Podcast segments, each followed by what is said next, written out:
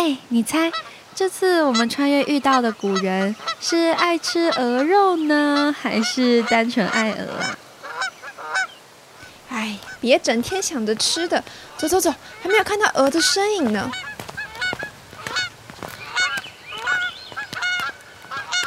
但这里也不像养鹅的地方啊。大鹅，大鹅，等等我，我快擦完了。哇，真是奋笔疾书啊！哎，你看日记本上显现了，原来是爱鹅成痴的书圣王羲之啊！今天就让我们一起来认识王羲之吧。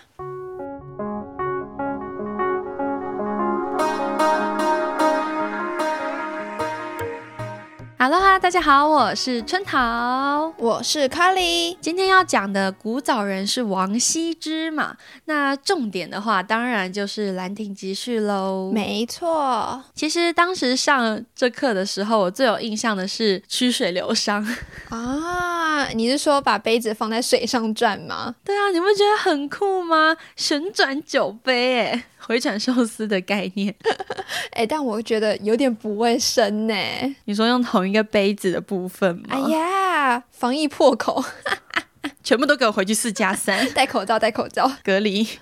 啊，那反正王羲之就是趁祭祀大典啊，其实应该叫休憩啦，就休息那个休憩，也就是一年一度祈福消灾的一个节日，这样。怎么有点巫术感？哎，有的有的。虽然是为了要祭祀而放假，可其实大家都没有在祭祀，都在玩。中原普渡去六福村。对，王羲之就撂了一堆丙友啊，什么谢安啊，谁的，就是一堆有钱又有才华的朋友，到兰亭这个地方开 party 啊，去公园搞活动呀。那活动内容呢，就是玩游戏，玩什么游戏呢？击鼓传花 的游戏规则就是所有人都要坐在岸边，然后他们会去买那种材质比较轻的酒杯，放在溪流上，接下来就开始。回转，开始转啊，开始唱歌，开始播歌。酒杯在谁面前停住了，谁就要表演才艺。哇，都玩过吧？现场，对啊，但是。你要想象，你知道一群大男人如果在那边什么舞蹈 battle 啊，什么 popping 之类的，breaking，啊，地板动作啊，也不太好看嘛。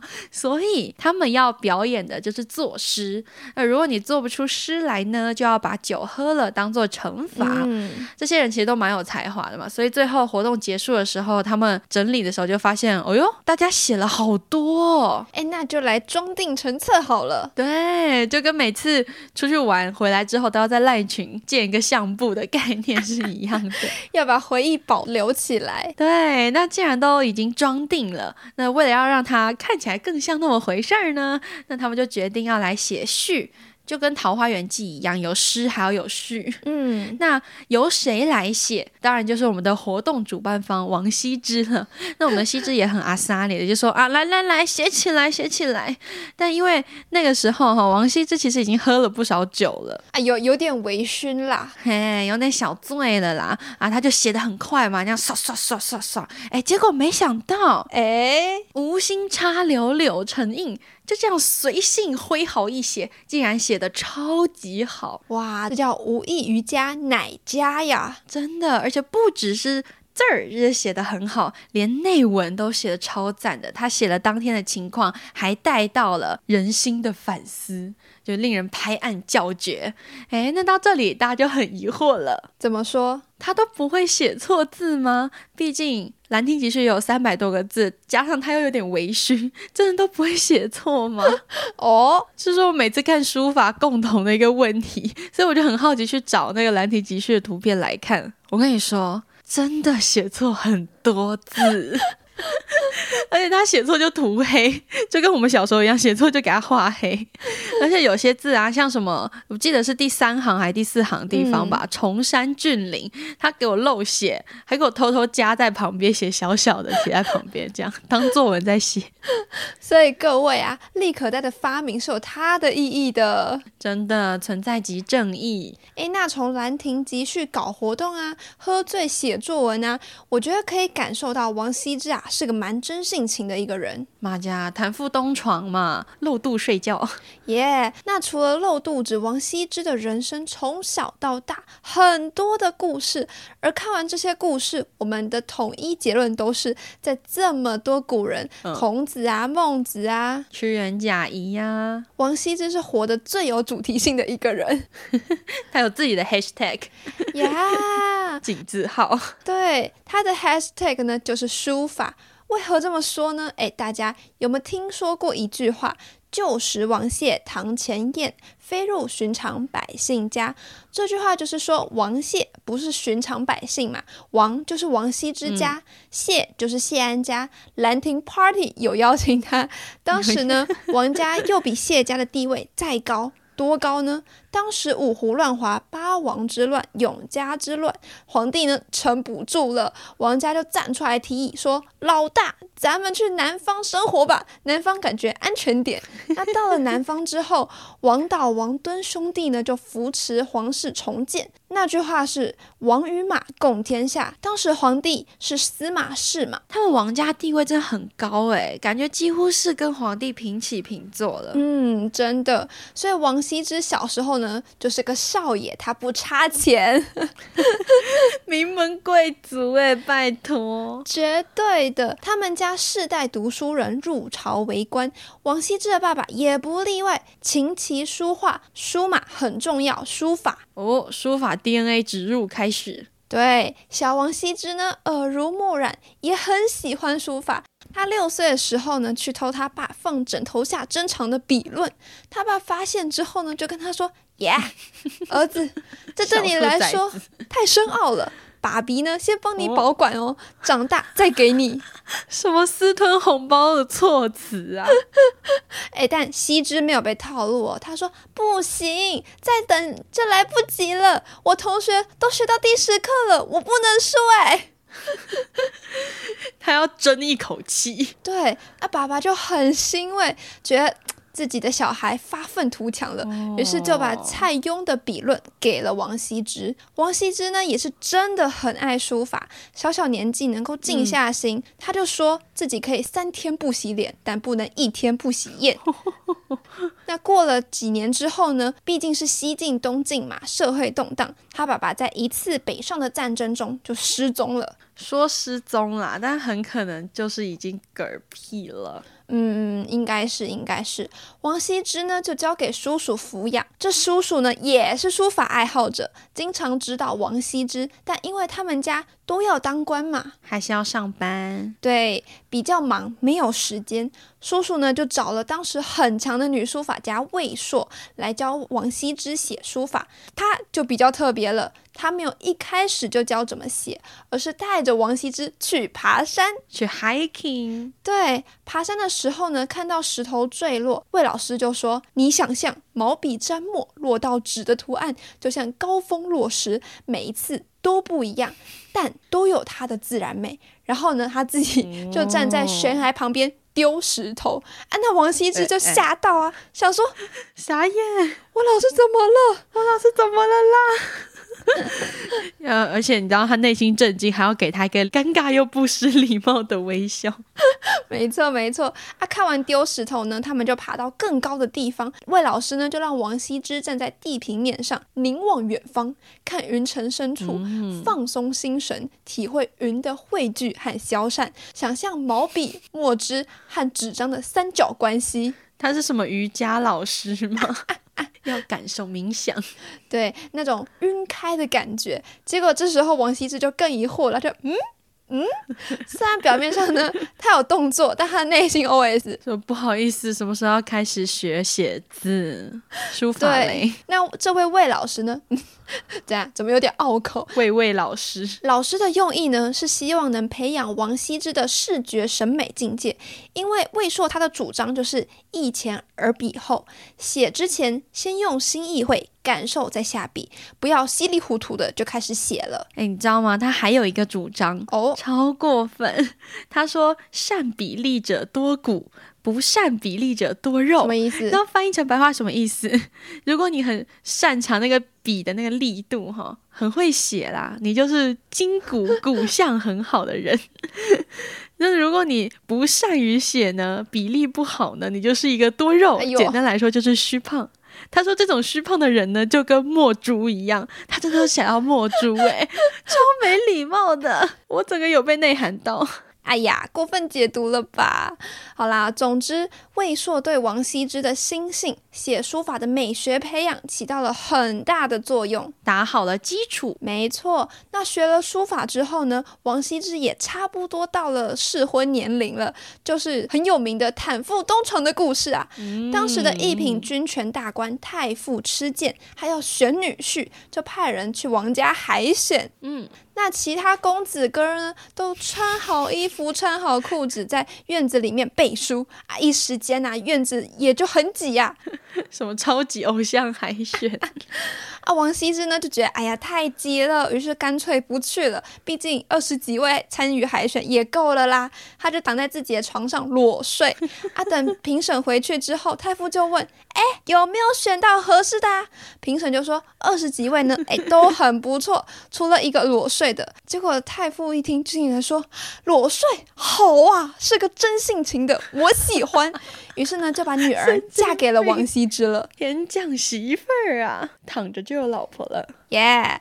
啊，精彩的还在后头。理论上，应该很少少女可以接受丈夫整天二十小时都在练字吧？嗯，每天写字、吃饭、睡觉三点一线。对啊，可能会觉得缺少生活的情趣。结果没想到。好家伙，王羲之的老婆痴玄才貌双全，被誉为女中笔仙。也就是说，他老婆也喜欢写书法啦，缘分呐！你看，现在爸爸爱书法，叔叔也爱书法，老师也是专攻书法的，现在老婆也是书法专家，他活的真的超有主题性。还没完，他们家不是都要当官吗？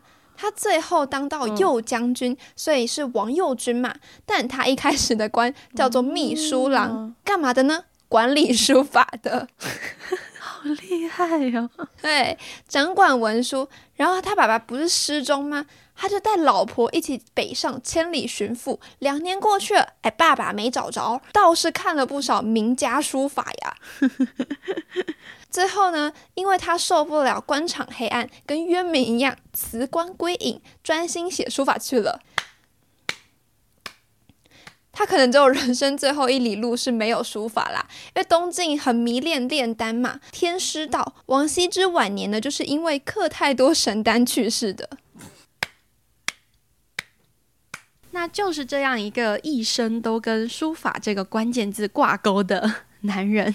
我们后世尊称他为书圣嘛，是因为很多人都认为是透过王羲之把隶书转变成楷书跟行书，他等于是集大成者嘛。嗯，可是这时候就会有一个疑问呢：如果说王羲之他能被称为书圣，是因为他把隶书变为了楷书、行书，那把篆书变为隶书的那个人？不是也应该是个什么书仙还是书神之类的吗？哎，但是并没有啊。对耶，历史上就只有他一个书圣，就是到王羲之的才给他评为书圣，而且这绝对不是乱评的。你看后世这么多人都读过他的作品，最终所有人都一致同意，只要提到谁的书法最厉害，我们一定是讲王羲之嘛，你不会讲别人。对，他一定有他独特的地方。那我们有看到有一位专家就说了，王羲之的贡献在于他将。书法的顶层设计给完善了，把书法的源头给定下来。嗯，可是如果我们今天还要解释什么是顶层设计，什么是书法蓝图的话，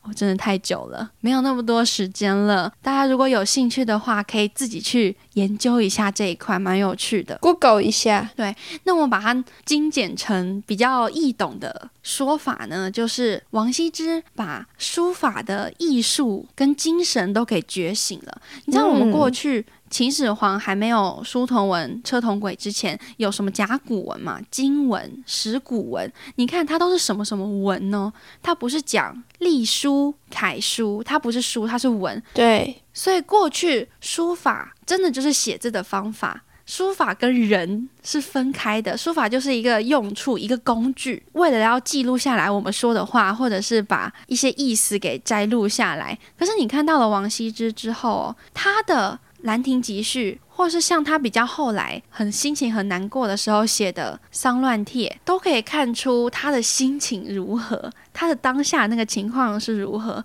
经常就说字随本心嘛，所以你一看他的字长这样，你就大概能够猜出他是什么样子的人。这就是从王羲之之后出现的一种天人合一，人跟字。合并的一种再道的艺术，好高深呐！他把书法当中的兼缘其见给发挥到了极致。过去你在看。比如说李斯的隶书的时候，你会发现他们看起来很认真在写字，那个弯啊什么的弧度啊都好完美哦。可是感觉就少了一些什么。这少了的呢，就是我们后来很习惯的那种所谓叫做方笔啦，就是一个转折点。那个转折点就很难了。过去你只要拿着毛笔，然后就这样顺过去，手只要不抖。就可以了。可是你有了转折之后，它就不只是不抖而已，但还要加入那些美啊，加入一些力度啊，就不能虚胖啊，对不对？嗯，要用筋骨来写书法。所以王羲之把书法整个的技术难度都提高了，加上。这所谓再道天人合一的这种书写的精神，又将书法的整个艺术价值也都觉醒升华了。所以有件事情还蛮有趣的，就是你看，你一讲到书法。你想到的一定是写中文字嘛？对。可是你很少听到什么欧美的学校开了某一堂课，然后书法课他们在教 A B C D 要怎么写哦，什么 A 要往左边偏一点啊，什么要露个头啊，这些没有。你会发现，如果讲书法以写字本身为艺术的，好像只有中文字而已。嗯，其他的啊都你可能都不太熟悉的，这就是王羲之最大的贡献。还有一个他的点也还蛮好玩的。就是有一个词叫做余白，嗯，过去都是余下的白，意思就是剩下的白色的地方。你知道白纸黑字，我们大多都会专注于我们写的那个字好不好看，对。可是我们会忽略掉的就是，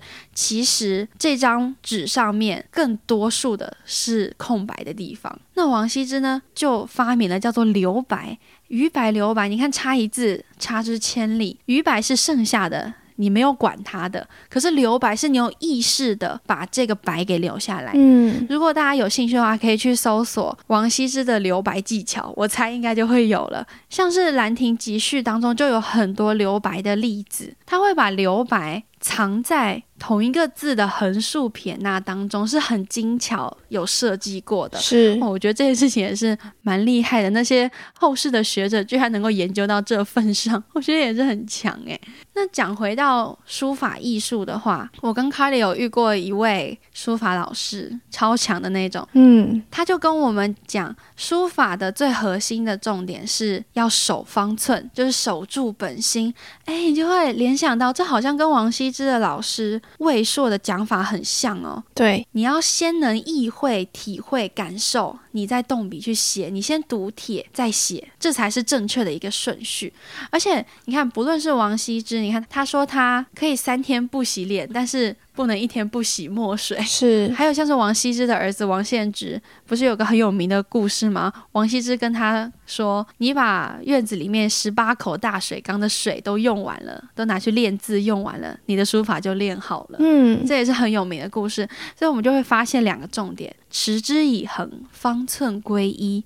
如果现在正在听的大家有想要开始练习书法，或者说某一种技法，又或是读书啊、工作，或者是是需要钻研的东西，你想要现在开始执行，那就要记得，大部分的事情都跟书法一样，它需要持之以恒，它不是三年五载，它可能要三十年五十载才能够完成的，才能够练就这一份能力的。对，而且最重要的一点就是，不论任何阶段、任何时候，你都要。方寸归一，要记住自己的本心在哪里，用心去体会、去表达，这样才是通往成功的道路呀。没错，那对于王羲之的人生哲学，或对于我们有什么想法，请留言给我们，也可以来 IGFB 找我们聊天，或者有错误都可以跟我们讨论，欢迎质疑声。希望大家诸事顺心，天天开心，下次见，拜拜。